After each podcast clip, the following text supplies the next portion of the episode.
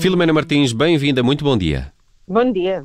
O jet lag de hoje, quarta-feira, começa em Memphis, menos 6 horas eh, do que em Lisboa. E porquê esta viagem a Memphis?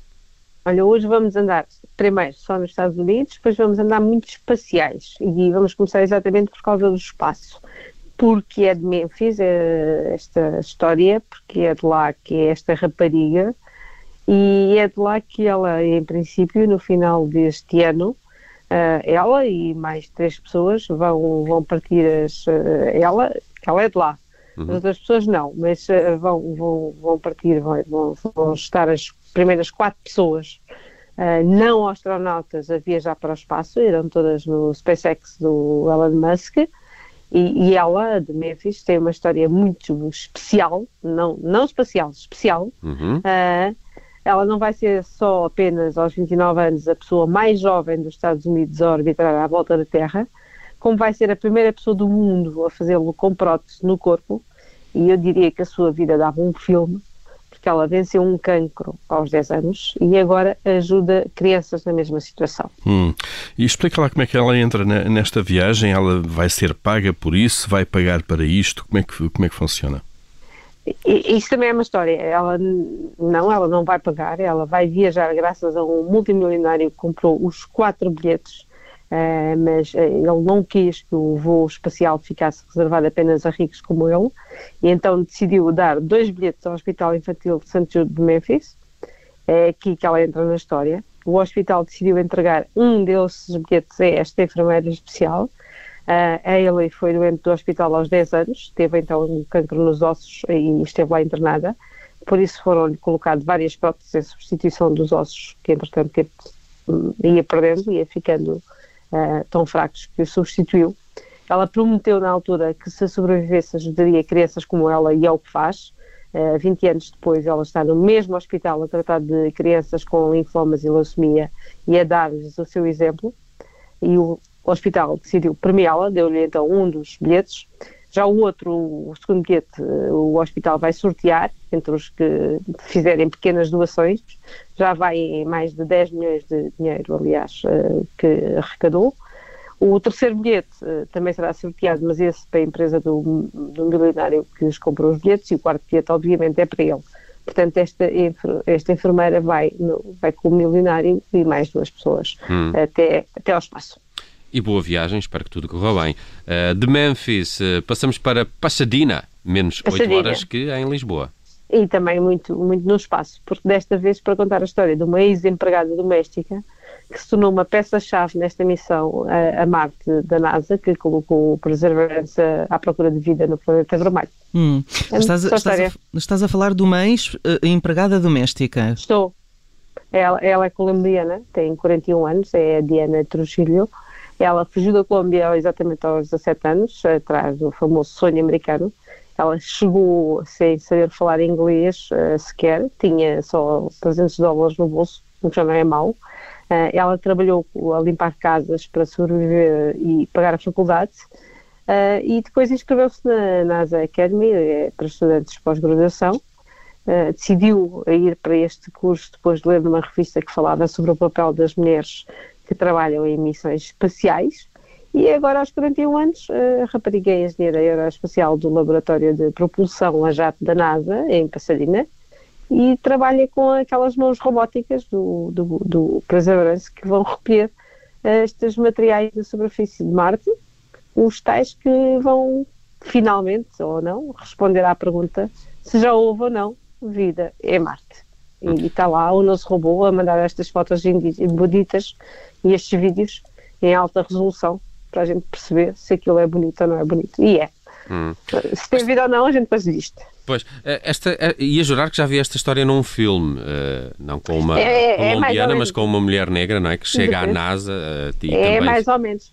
Muito, é, muito, muito parecido. Este, não, este... essa monta, essa monta computadores, não é? Sim, pois é, pois é, pois é, pois é. Pois é. Olha, vamos agora até Los Angeles, tem mais 8 horas que Lisboa. E, e, é mais uma para a equação do politicamente correto. A Disney Plus agora colocou um alerta aos telespectadores para alguns episódios dos Marretas por terem representações negativas e de maus tratos a pessoas ou culturas. Portanto, os marretas também são racistas. Os, o, portanto, aquele, aquele grupinho que eu diria Sim, simpático de sapos e porcos uh, também são ah. racistas, é? Sim, Uh, não é bem o Cocas nem a Miss Piggy, nem o Cozinheiro Maluco, está aqui o italiano, nem os velhos do camarote, mas o programa da década de 70, uh, ah, que entrou esta semana na plataforma, tem alguns episódios em que as marionetas, digamos assim, uh, interagiram com celebridades convidadas e parece que alguns desses episódios são considerados politicamente incorretos. Um deles é apresentado pelo Johnny Cash, ele sustenta a bandeira dos Estados Unidos e da, e da Confederação e aquilo parece que não, não, não, não, pode ser, não pode ser assim, é muito mal visto. O outro parece que mostra John Baez a fazer sotaque indiano, também não, não está bem. E há um com o Kenny Rogers em que os marretas estão vestidos com trajes árabes a explorar petróleo e também está mal. Uh, então o aviso diz que em vez de remover os episódios a Disney quer reconhecer o seu impacto prejudicial aprender com ele e iniciar conversas para criar um futuro mais inclusivo e diz ainda que os estereótipos estavam errados na altura e estão errados agora. Então o serviço de streaming já usou um, que já usou um aviso em vários outros filmes, uh, colocou agora também, aliás, eu também já tinha usado nos Aristogatos para fazerem caricaturas de pessoas asiáticas e também tinha usado no Dumbo por causa daquele uh, número musical com blackface hum. e então Agora, mais um aviso, uh, meus amigos. No tombo, de... o problema uhum. começa, desculpa, o problema começa logo no body shaming ao próprio tombo, com aquelas orelhas, não é? é isso mesmo. Sim, é mesmo. Inaceitável. E agora, é? e agora temos as marretas, pronto. Nada de marretas também. Bem-vindos a 2021. São novas Exatamente. regras que estes serviços de streaming também uh, tentam adaptar. Estas produções, principalmente mais uh, antigas, é onde tem acontecido estes Pronto, casos. O mais recente é o dos marretas. Ora, aí está. E música para o fecho do jet lag de hoje, Filomena? Como é óbvio, fui ver o episódio do Johnny Cash e, e escolhi para, para agora o, o, Johnny Cash é o I Got Stripes. I Got Stripes. Johnny Cash, até ao final desta hora, o jet lag regressa amanhã com histórias de outros fusos horários. Bom resto de dia, Filomena. Até amanhã. Bom dia. On a Wednesday, my trial was attested. On a Thursday, they said guilty, and the judge's gavel fell. I got stripes. Stripes around my shoulders. I got chains, chains around my feet. I got stripes, stripes around my shoulders. And them chains, them chains, they're about to drag me down on a Monday.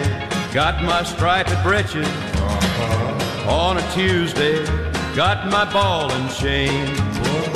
On a Wednesday, I'm working digging ditches. On a Thursday, Lord, I beg them not to knock me down again. I got stripes, stripes around my shoulders. I got chains, chains around my feet. I got stripes, stripes around my shoulders. And them chains, them chains, they're about to drag me down. On a Monday, my mama come to see me. On a Tuesday, they caught me with a file. On a Wednesday, I'm down in solitary. On a Thursday, Lord, I start on bread and water for a while. I got stripes, stripes around my shoulders. I got chains, chains around my feet. I got stripes, stripes around my shoulders. And them chains, them chains, they're about to drag me down.